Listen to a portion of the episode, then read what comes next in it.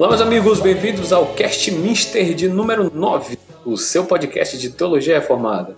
Meu nome é Alexandre Rocha e eu estou impactado com esse episódio. Impacto, impacto, impactotado, entendeu? Impacto, impactotado. entendeu? Pacto, impacto. Eu sou o Diego Montenegro e eu sou seu amiguinho. Vamos fazer um pacto. E meu nome é Guilherme Piton. E se você não gosta de adorar, vai ser comida de bicho.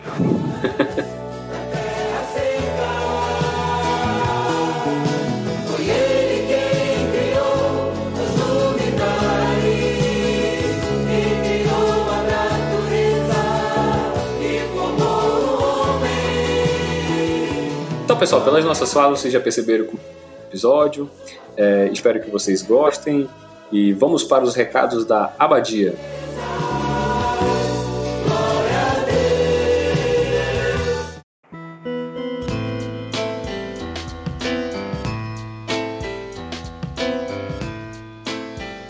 Nos recados da Abadia de hoje, queria agradecer a todos que têm ouvido nosso programa. É, sigam nas nossas redes sociais, no Facebook, no Instagram. Temos aqui o nosso grupo no Telegram. Queria agradecer a todos por terem baixado nossos episódios, por terem ouvido. Já passamos das 1.700 reproduções. Muito obrigado por tudo, pessoal. Continuem conosco, virá muito coisa, muitas coisas mais legais por aqui.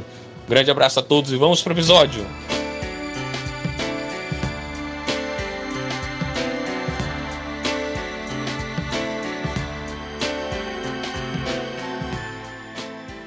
Então, pessoal, no episódio 8, é, nós abordamos sobre como Deus executa seus decretos e no que consiste a obra da criação, especialmente na criação do homem.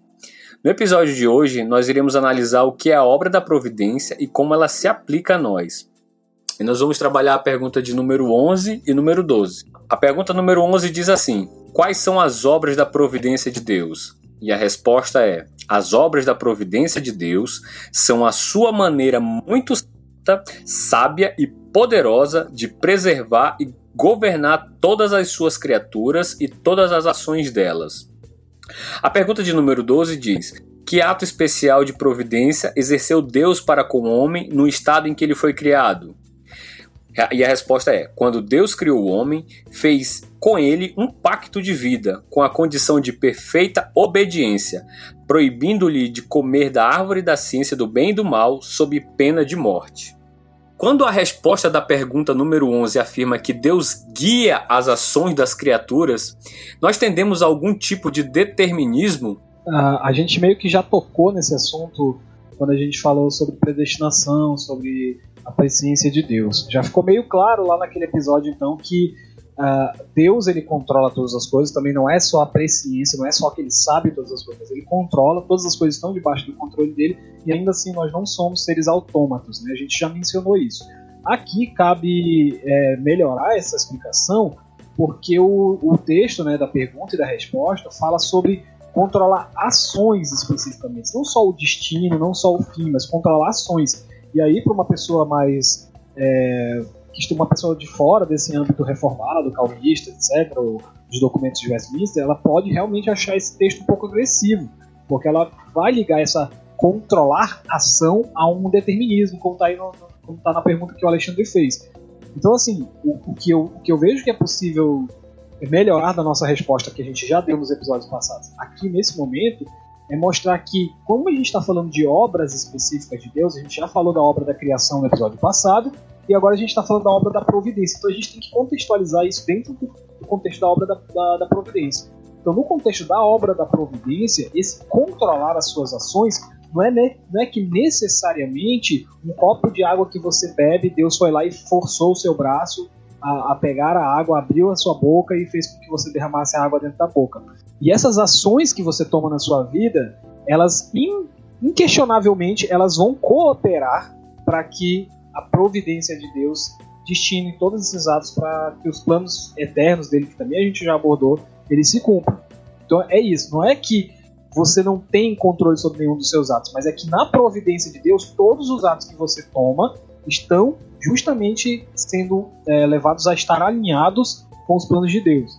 Então é por isso que dentro do contexto da providência isso faz mais sentido, porque no contexto da providência é que Deus é tão sábio, mas tão sábio que ele antecipadamente viu é, é, o, o, que as, as, as, decisões que seriam tomadas no tempo e aí vem a presciência, mas não só ele viu, não só ele soube ver, como ele soube determinar que essas ações fossem tomadas em se encaixando uma a uma no plano em que ele cumpre os seus propósitos. Então, é lógico que aqui ainda está meio abstrato, porque a gente ainda não entrou necessariamente no que, que são, no que, que é a obra da providência. A gente só está tratando desse primeiro problema que surge, que é que se Deus controla, nós não somos seres livres. E a gente já viu que está apontando que isso não é bem assim. Deus controla todas as coisas, mas ele controla o ambiente onde seres livres estão agindo. Ele controla o ambiente onde seres imprevisíveis estão agindo. E isso só é possível por causa da providência. Porque ele se precaveu, ele, se ante, ele antecedeu as, a todas as possibilidades matemáticas de ações que a gente pode tomar. E ele fez com que cada ação que fosse tomada no devido momento, cada ação dessa se encaixe perfeitamente no plano que ele predeterminou. É, é, é mais ou menos por aí. Aí eu acho que ao longo do. Quanto mais a gente for explicando o que, que é a obra da, da, da Providência nesse episódio, vai ficando mais claro, eu acredito. Sim, sim, sim. É, é importante a gente dizer também que é, isso não quer dizer que o homem não seja capaz de desobedecer a Deus é, por sua livre vontade, né? A gente vê, inclusive, alguns textos das, escritu das escrituras onde, diz, onde Deus fala assim que é, o povo, ou certa pessoa fez algo que nem tinha passado pela cabeça do Senhor. Então, tipo, o povo desobedecendo, o povo descumprindo os mandamentos de Deus, é, é a vontade é, preceptiva de Deus, né? O homem descumprindo os preceitos do Senhor, né? Que ele deu como mandamento, mas que o homem tem a capacidade de, de desobedecer, de, de transgredir essas leis, né? Que isso não significa que Deus deixe de ser soberano e que esteja no controle é, até mesmo dos atos de desobediência que também não significa, a gente já falou isso em outros episódios, que o homem não seja responsável pelas suas ações. Ele é inteiramente responsável por tudo aquilo que ele faz, ainda que Deus esteja no controle. Dá para entender? Eu não consigo compreender plenamente como é que é isso, mas é assim. mas é assim. É, é porque são tipos de ações diferentes. A ação de Deus em controlar é de uma ordem, é de uma natureza, e as nossas ações em pequenos atos ou, ou grandes atos que a gente toma no tempo são de natureza diferente. Então, quando a gente coloca Deus controlando e nós como livres, obviamente que num pensamento linear, racional, é, é incompatível. Por isso que a gente diz assim, olha, eu não consigo compreender completamente. Mas eu, não é nem que a, dificuldade está em compreender, a dificuldade está em é, é, colocar isso de uma forma racional, colocar isso de uma forma é, histórica, de uma forma lógica a dificuldade pra gente é de elaborar e apresentar isso, mas na verdade o difícil não é compreender. Eu consigo, de uma forma intuitiva, compreender como que um Deus transcendente, um Deus supra-histórico, supra-temporal, ele consegue controlar todas as coisas que estão acontecendo e ainda assim nós estamos fazendo tudo que estamos fazendo livremente. Eu consigo compreender esse conceito. Eu não consigo é, é apresentar ele de uma forma em que, no, dentro de um contexto temporal que a gente está preso, a gente está preso ao tempo, eu não consigo meio que apresentar isso meu, pra pessoa que eu tô dialogando de uma forma tão, tão clara. Eu acho que difícil está mais nisso, assim, porque a gente é, a gente é programado para pensar dentro do tempo, né? A gente é programado para pensar dentro do tempo, então fica meio difícil colocar isso para os outros entenderem, mas eu intuitivamente, a partir da, revelação da escritura, eu consigo meio que compreender isso. É porque assim, a gente tende a, a pensar a, a, as coisas assim, de forma binária. Ou é A, ou, ou, é um é zero, ou é uma coisa ou é outra. Né? Então, tipo, se eu sou, sou, sou responsável por todas as minhas decisões, então, tipo assim, como é que Deus pode estar no controle? Então, se Deus controla todas as coisas, então eu não estou no controle. Eu também não, não. Minhas ações não são livres, minhas ações não são é, é, autônomas em certo sentido. Eu não tenho liberdade para escolher. Então, se eu estou fazendo tudo é por uma mão invisível ali que, que me manipula como se eu fosse uma marionete, entendeu? Então a gente tende a pensar ou, ou é uma coisa ou é, uma, ou é outra coisa, né? A Bíblia mostra as duas realidades e não está interessada muito em, em, ver como é que isso se encaixa de forma perfeitamente racional, porque eu acho que, que isso não dá para esgotar o sentido dela. Isso mesmo.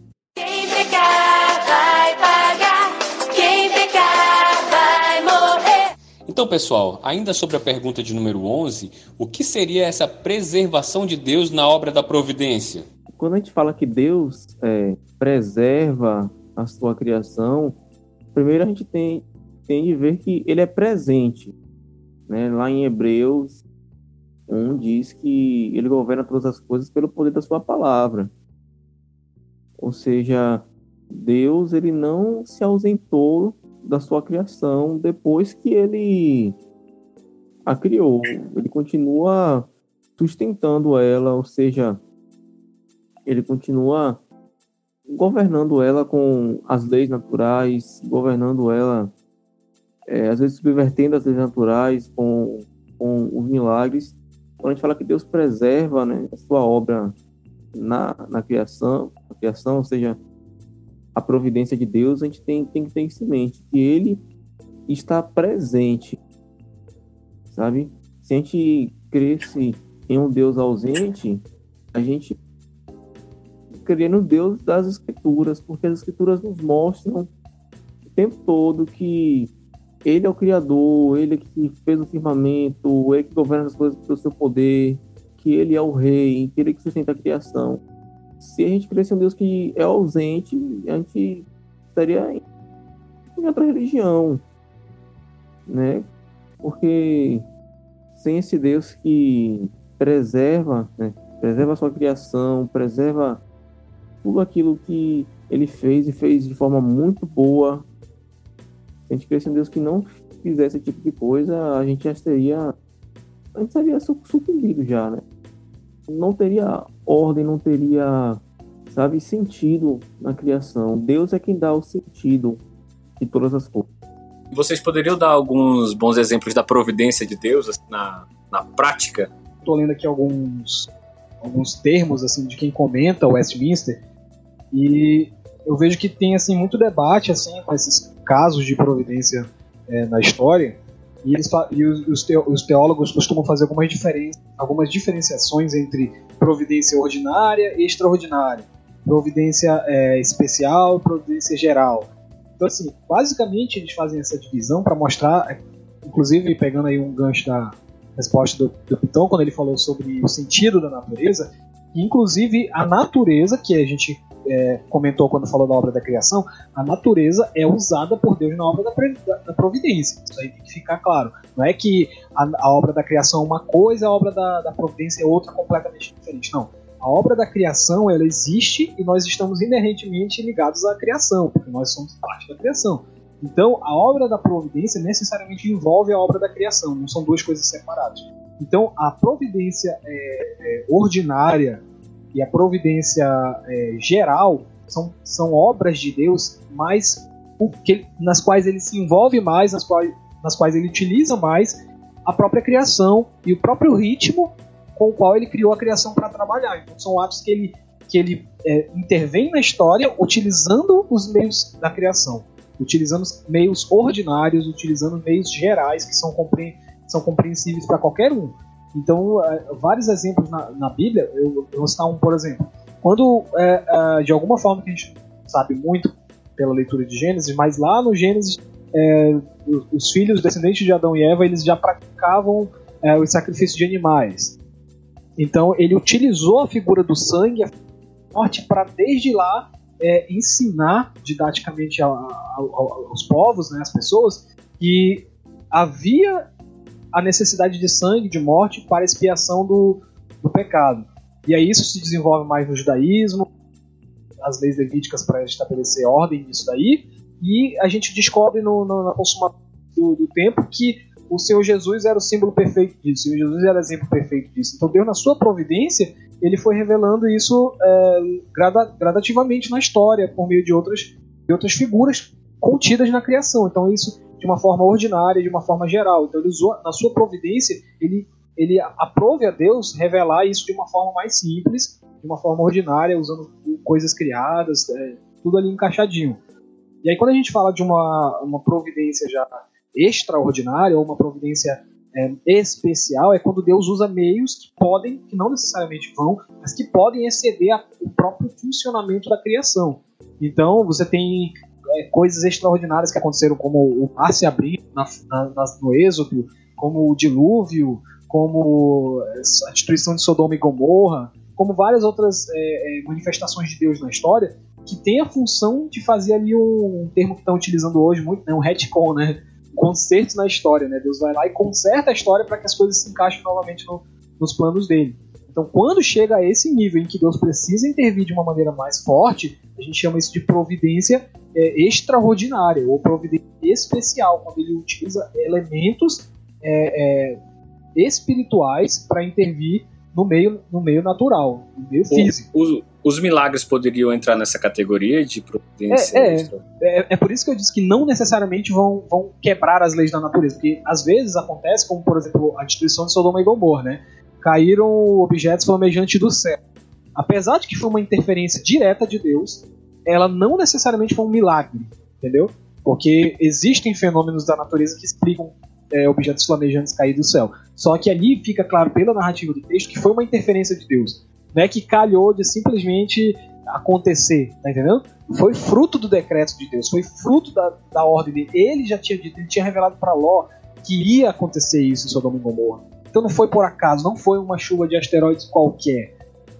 Tá entendendo? Então, assim, apesar de que foi uma interferência dele, ele usou o meio da criação. Os milagres que, que falou são, assim, esses sim são é, é, formas da providência que, inclusive, excedem o, o que a criação já está o que já está estabelecido pela criação. Aí eu estava lendo aqui rapidinho no esboço do, do Paulo Anglada, é, por exemplo, é, Jesus mudando propriedade física e química do, de objetos quando, quando o Senhor Jesus é, transforma água em vinho é, e etc. E, e, esse tipo de coisa não tem explicação na criação, não tem explicação na criação. E então resta mostrar que foi ali uma providência extraordinária. O Senhor Jesus tinha uma razão para fazer aquilo, ele usou poderes sobrenaturais para fazer aquilo. Então, lógico que aí eu peguei um caso bem pequenininho, né, que é relativamente local ali aquele caso da, das bodas ali de Caná, então, assim, mas tem casos maiores, assim, quando o Senhor Jesus cura é, cegos, cura leprosos, tem uma simbologia muito por trás. Então, não é só a cura pela cura, é a cura para mostrar é, o, o, poder de Deus, para trazer o reino de Deus à Terra. Então, é uma interferência que excede, que excede é, a lei da criação. Então, basicamente, esses são os exemplos. A, a providência é, ordinária, quando Deus usa as próprias leis da natureza a favor dos seus planos, dos seus decretos, e a providência extraordinária quando Deus ele está disposto, inclusive, a contrariar essas leis para fazer com que seus decretos sejam, sejam cumpridos. Então, é, basicamente, esses são os exemplos assim, da providência que tem na prática. Quem pecar vai pagar, quem pecar vai morrer. Pois bem, pessoal, é, pensando agora na pergunta de número 12, eu vou até reler a pergunta aqui para a gente não perder aqui o fio da meada. Pergunta 12 diz assim: Que ato especial de, da providência exerceu Deus para com o homem no estado em que ele foi criado? Então, é, como esse tal de, desse pacto de vida é, se caracteriza como a obra da providência divina?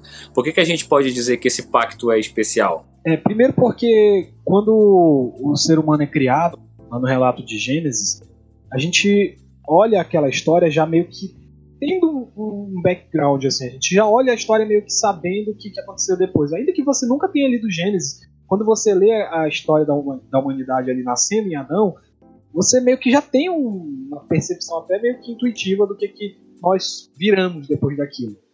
Mas a gente tem que se colocar na perspectiva de quem não sabe para onde essa história vai.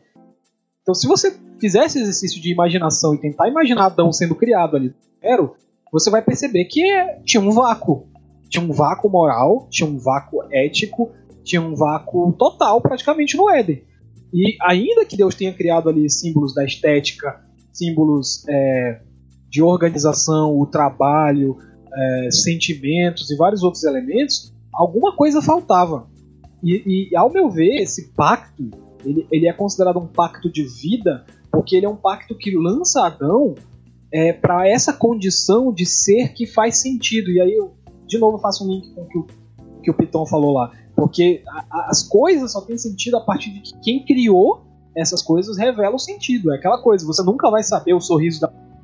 Você nunca vai saber por que, que a Mona Lisa está sorrindo. Teria que discutir isso com o autor dela, né?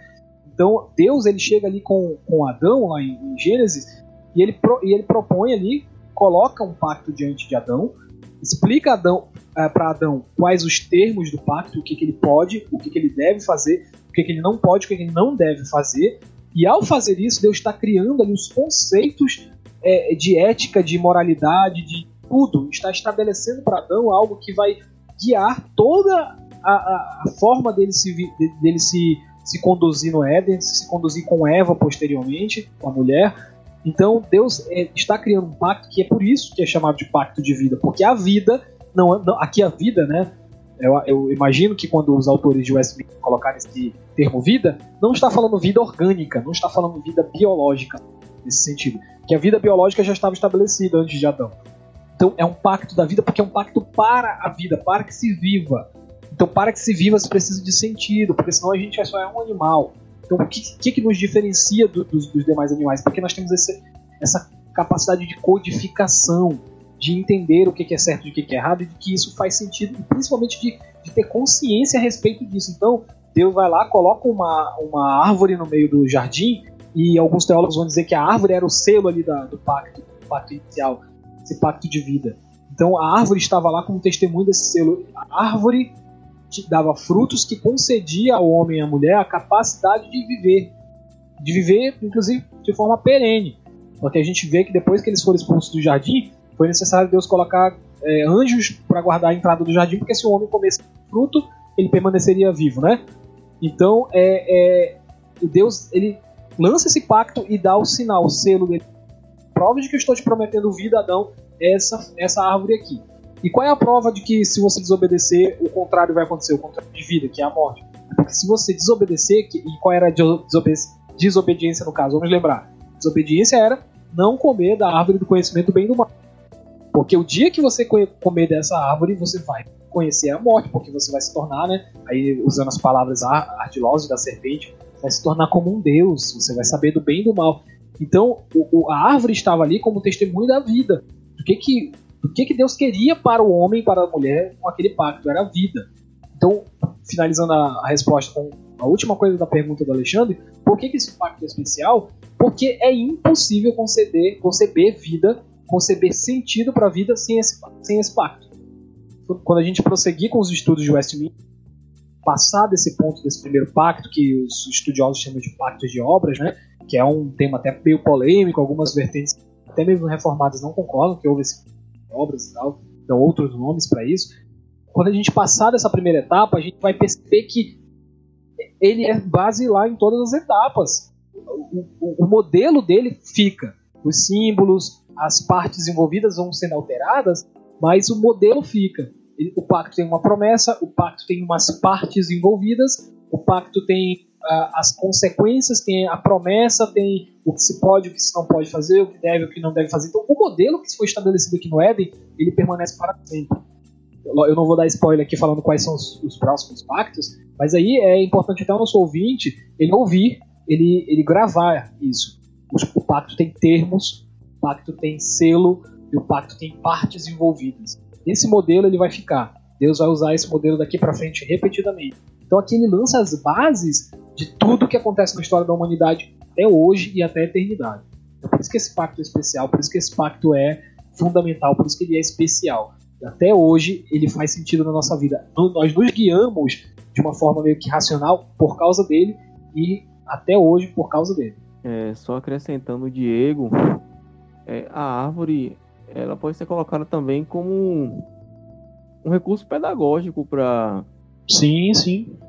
para tanto no texto né como para gente porque ela significava que sabe o Adão e Eva o casal a humanidade ela tinha que obedecer a Deus. Era tipo o atestado de que eles viviam dependentes dependentes de Deus que eles deveriam confiar naquilo que Deus estava dizendo a eles. Dia após dia, aquela, aquela árvore representava que eles dever, deveriam viver em obediência a Deus, em obediência à palavra de Deus. Porque Deus estava mostrando que a ordenança dele, de que, olha, como está lá em Gênesis 2, 17. Se vocês comerem dessa árvore, vocês morrerão. Mas se vocês é, não comerem, vocês continuarão vivendo. Né? Porque Deus deu ordem para o homem, tipo, é, cultive, desenvolva a criação. Estou aqui no jardim, você tem que cuidar desse jardim aqui, a sua função é cuidar desse jardim. Se você quebrar isso, você morre. E a árvore está lá testando de que eles tinham que viver nessa dependência de Deus, de entender que Deus queria que eles andassem no caminho deles, dele, perdão, no caminho dele.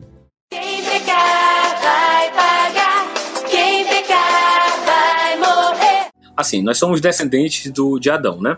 Então, quais são as consequências desse, desse pacto especial da providência para nós? Quais as restrições, quais as ordenanças? Qual é o sentido dessas coisas? Primeiro, eu diria que, eu não, né? Biblicamente falando, é, para nós a gente entender que a gente tá, tava nessa relação pactual, nessa relação de aliança, porque pacto e aliança são sinônimos entre Adão e Deus. É, e que, como a gente olha no, na, na narrativa bíblica, já a partir de Gênesis 3, é, Adão quebrou esse pacto. E Adão era nosso representante, nosso pai. Então, nós quebramos o pacto junto com ele. Então, as consequências do pacto também se aplicam a nós. É outra coisa, a gente tem que entender também que o pacto estabelece uma lei, né? Que desde a Bíblia em, em si também é, é a lei de Deus. Então, nós, é, Deus ordena que nós sigamos a sua lei, né? Mas pelo pecado também nós, pelas consequências da quebra do pacto, do pecado, a gente sem um Salvador, sem um Redentor, a gente não consegue seguir essa lei, né? A gente não consegue seguir é, perfeitamente essa lei. É outra coisa também que a gente pode colocar, aquele que eu já falei, que as ordenanças que Deus deu a Adão, e representando a humanidade em geral, que é cultivar a criação, desenvolver, né, trabalhar a imagem de Deus que, que, que nós temos. Né? Mesmo com Adão quebrando esse pacto, a gente não deixa de ser é, imagem de Deus, mesmo que nossa imagem tenha sido arranhada, né, como alguns dizem, por esse, esse tipo de parasita né, da criação, que é o pecado, a gente ainda produz coisas boas, o ser humano ainda consegue produzir coisas belas que, ainda, que remontam a essa beleza né, que, que foi manchada no, no início. Mas, posteriormente, né, a gente pede para os ouvintes que eles acompanhem o, as exposições e a gente vai entender né, que há um momento, há uma promessa de Deus para que esse pacto seja restaurado, né, que é o pacto da graça. E aí a gente vai entender o que é o pacto da graça conforme os, pro, os programas eles forem sendo desenvolvidos. Também é importante acrescentar, além do aspecto negativo que Piton colocou, né, de, dos efeitos da quebra do pacto que eles permanecem para nós, é importante mostrar que quando nosso representante legal lá no, no Éden entrou no pacto, não só quando ele quebrou, mas quando ele entrou, nós entramos. Então, lógico, quando nós quebramos, quando, quando o nosso representante quebrou, nós quebramos. Mas antes de quebrar, nós estamos dentro do pacto. Então, antes de pensar nos efeitos da quebra do pacto, vamos pensar o que é estar dentro do pacto, o que é estar é, é, é, representado dentro do pacto. Significa que nós não somos senhores do nosso destino, que nós não somos senhores da nossa da moral, nós não somos senhores da ética, nós não temos a, autoridade, nós não temos é, autorização divina para criar o nosso pacto moral, para criar o nosso pacto ético, para criar o nosso regulamento. Nós não temos permissão de Deus para isso. Nós estamos dentro de um pacto em que a obediência diz respeito a uma pessoa do pacto, que é a pessoa, no caso, é Deus, a Trindade. Então, tudo que nós vamos, tudo que nós devemos pensar para nos orientar na nossa vida tem que ser, tem que ter como fonte de referência a outra parte do pacto com a qual nós estamos comprometidos. Então, o, o, o Adão, Adão, lá, quando nos representou, ele, ele nos colocou junto com ele nessa obrigação. Aí, se nós somos capazes de cumprir isso com perfeição ou não, é outro assunto. Mas nós nascemos obrigados a isso. Então, isso aí tem que ser, tem que ser entendido. Por quê? Porque, olha só, é muito comum hoje, ah, todo mundo sabe do relativismo. Relativismo lá vai dizer, não, você Você que faz o, o seu destino, você escolhe a sua moral, o que é certo para um não é certo para outro. Isso porque a moral perdeu a ligação com o pacto de obras, perdeu a ligação com o pacto inicial, onde Deus criou o certo e o errado, onde ele mostrou para o homem o que era certo e o que era errado, onde ele se colocou como referência do certo e do errado. Porque foi lá que Deus se colocou como essa, essa fonte de referência. A obediência a mim gera a vida, e a desobediência a mim gera a morte. Isso não é, é uma opção que Deus deu para o homem, ele mostrou a realidade. É assim que as coisas são, não é, não é assim não, não é que pode ser assim se você for judeu ou pode ser assim se você é cristão, não. É assim independente de, do contexto social, religioso que você viva. É isso que, um, que uma pessoa do, do hinduísmo, do budismo, da umbanda, do candomblé, ela tem que entender.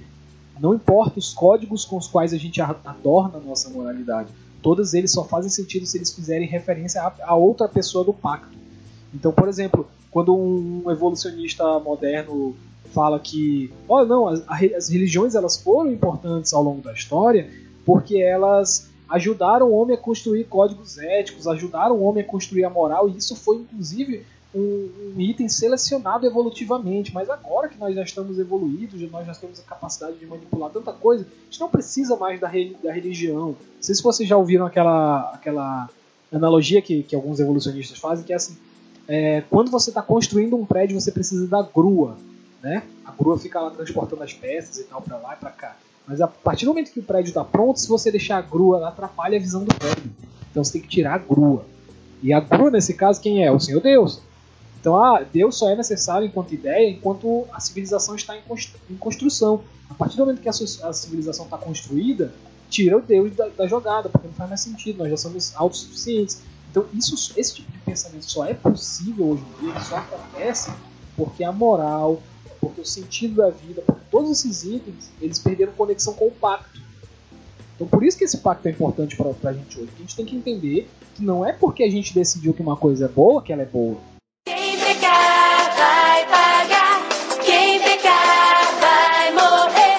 Pois bem, pessoal, partindo para as aplicações práticas, né?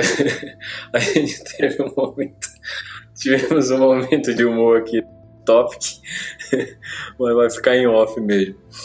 É, como o pacto das obras deve influenciar a forma como que a gente olha para as pessoas não crentes?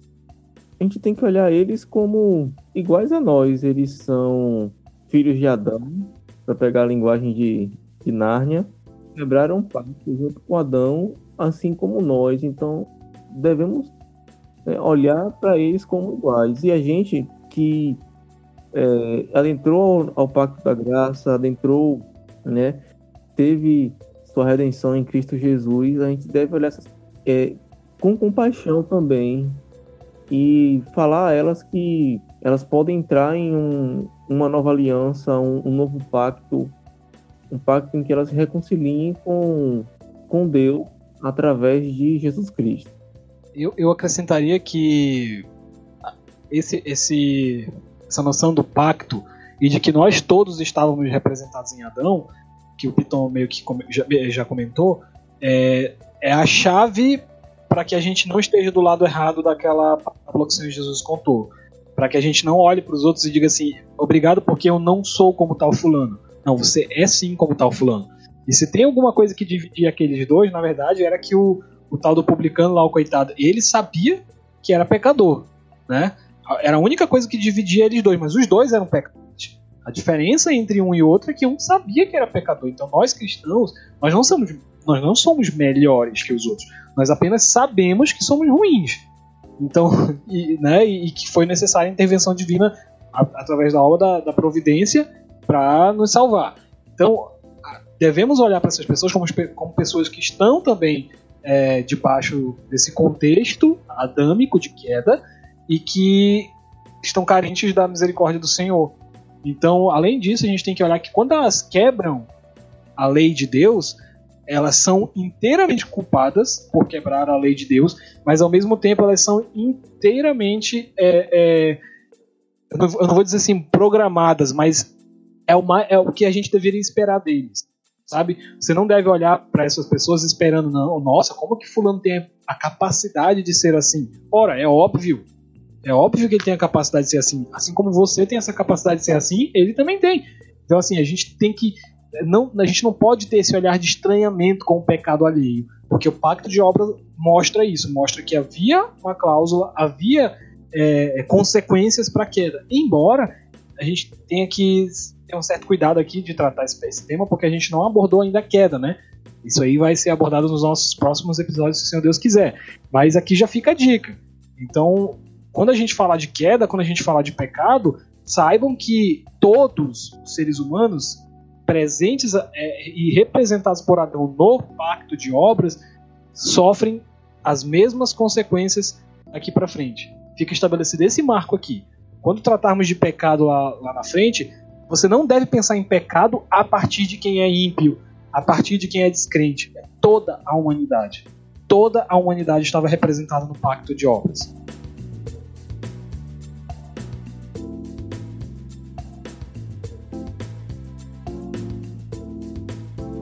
partindo agora para as nossas considerações finais, é, à luz da providência, é, como a gente deve entender o nosso papel como cristão no dia a dia, pessoal? Bem, eu, eu acho que a gente falou algumas coisas aqui, a gente pode ir pontuando para ficar aquele resumo, aquela coisa mais sintética para finalizar. Primeiro, é, começando agora do final, a gente não pode se achar superior a ninguém, porque a, na providência o Senhor previu, o Senhor anteviu os efeitos do que aconteceria no Éden e os meios de graça para que, como eu usei aquele termo americano, né, retcon, né, para que Deus corrigisse, para que Deus encaixasse tudo de acordo com o seu propósito. Então, se é, você hoje é um cristão, o mérito não é seu. Aprove a Deus estender a destra dele, a graça dele a você, então você não tem nada do que se gabar, você não tem nada do que se gloriar, como tá lá o apóstolo Paulo fala em Efésios isso. Não se glorie porque não é fruto de nada que vem de você, é dom de Deus. Então você não pode se achar superior. Pelo contrário, você tem que é, é, é, bater na carne, sabe? Esmurrar a carne e dizer assim: como é que eu, sabendo quem eu sou, sabendo do que eu sou capaz, como é que eu fui escolhido? Então, assim, o mínimo que isso deveria fazer brotar no seu coração era é querer estender isso para os outros. E olha só que coisa: aprove a Deus fazer com que é, a fé não passe por osmose. A fé, quando você se converte, não vai passar para o outro por osmose. Então você tem que fazer algo para que essa fé possa ser transmitida. Então aprove a Deus criar meios para que você, ao reconhecer que é um pecador que não merece, tenha meios para fazer com que outras pessoas também, que não, que não mereçam, recebam essa mensagem. E essa mensagem é a pregação do Evangelho. Então, é, Deus aprove a Deus criar formas para que você faça isso, mas é importante que você reconheça que você não merecia ser salvo, que você foi salvo por graça e que você quebrou os termos do pacto, então que é, o mérito é todo de Deus nessa história. Então você não tem como se gloriar. Você só vai olhar para si mesmo como agraciado e vai querer que os outros também recebam essa graça. Então você vai ter um papel humilde, um papel de cristão que serve na sociedade, tanto no ambiente da igreja como fora do ambiente da igreja. Que, acho que essa é uma boa aplicação de como a providência mostra para a gente que é a boa mão do Senhor que está cuidando de todas essas coisas. E isso tira de nós o mérito de coisa boa que aconteça. A gente só vai entender a gente como instrumento, como, como cuidador das coisas que Deus fez. E que tem tudo isso fundamento lá no Éden, quando o Senhor deixou o homem e a mulher para cuidarem do jardim. Outra coisa também, a gente, a gente tem que pensar que, como a gente já falou aqui, o, o pacto ele traz valores, valores morais, né, valores de vida. E quando nós somos inseridos novamente nesse pacto, reconciliados com Deus, a gente tem que encarnar esses valores em nós. A gente não pode viver como a gente vivia antes. A gente tem que entender que agora estamos ainda, mais ainda sobre o debaixo do reino da lei de Deus, que estamos somos agentes do, do reino de Deus e a gente tem que encarnar os valores desse rei são valores bons, são valores absolutos, são valores que norteiam a vida e que mostram o melhor de Deus, né? Para o ser humano e para a sua criação. A gente pode entender também que a gente tem que cumprir o nosso mandato de cuidar da criação e de desenvolver a criação, não, não só no sentido de. É, porque a gente pensa né, que só quando a gente olha lá no Gênesis, a gente pensa que só cultivo, agricultura, mas não. É desenvolver tecnologia, é desenvolver é, soluções né, para que as pessoas, os seres humanos, que também são imagem de Deus, né, vejam, vejam Deus, né? Desenvolver soluções, desenvolver estratégias para que a gente possa auxiliar essas pessoas, né, e, e transmitir é, a mensagem de que Deus está reconciliando consigo toda a sua criação. É, eu queria terminar com um salmo aqui, que é o Salmo 145. É, no versículo 13 diz assim: O teu reino é o de todos os séculos, e o teu domínio subsiste por todas as gerações. O Senhor é fiel em todas as suas palavras e santo em todas as suas obras. O Senhor sustém os que vacilam e apruma todos os prostrados. Em ti esperam os olhos de todos, e tu, a seu tempo, lhe dás o alimento. Abres a mão e satisfazes de benevolência a todo vivente. Justo é o Senhor em todos os seus caminhos, benigno em todas as suas obras. Então, é, a, as obras da providência, é, antes de tudo, ela nos dá um horizonte onde nós podemos descansar. Nós descansamos porque o reino é do Senhor. O Senhor é soberano sobre tudo, sobre todos, em todas as épocas, em todas as gerações. Todos nós que estamos aqui, nós passaremos, nós morreremos, mas o Senhor continuará soberano, continuará reinando com seu cetro de justiça, continuará governando todas as coisas, continuará no controle de todas as situações, mesmo quando nós pensemos que tudo está fora de controle, o mundo como está hoje, esse caos, essa coisa maluca né, nas questões políticas do nosso país, mas o Senhor está no controle de todas as coisas e nós podemos descansar nisso. Não precisamos ficar ansiosos achando que, o nosso futuro é incerto. Não, o nosso futuro é certo porque nós temos um Senhor que domina sobre todas as coisas, sobre todas as circunstâncias, é o Senhor da história. Ele é, a Bíblia diz: ó, o teu reino é de todos os séculos. Ele diz mais: ele diz que o Senhor sustém os que vacilam e aprumam todos os prostrados. Ou seja, todos os que estão fracos na fé, todos os que estão vacilantes, todos os que estão todos os que estão sofrendo qualquer circunstância, o Senhor é que sustém, é o Senhor que sustém. Não é o homem que sustém a si mesmo. O Senhor sustém o fraco, o Senhor sustém o prostrado, o que está enlutado, é o Senhor que faz essas coisas em ti no, esperam todos os olhos, ou seja, os homens anseiam por, por cuidar, anseiam por, por atenção, tem uma carência afetiva e o Senhor é que nos dá tudo isso. No Senhor nós, nós temos isso. Ele nos dá o alimento, nos dá o alimento todos os dias, nos dá, nos dá o alimento espiritual através da Sua palavra, através dos sacramentos satisfaz de benevolência todo ser vivente, dá vida inclusive àqueles que não querem saber dele. O Senhor providencia diariamente é, cuidado, é, é, é proteção a todos os homens. Tudo está debaixo do controle dele. Ao contrário do que diz a música do Titãs, que o acaso vai proteger quando eu distraído, é o Senhor que me protege quando distraído. Ele, ele é que me protege e porque ele é justo em todos os seus caminhos e benigno em todas as suas obras, eu posso confiar que ele certamente nos levará até a nossa casa, até a cidade celestial, onde finalmente estaremos para sempre com o Senhor Jesus Cristo. Amém. Amém, mano. Amém.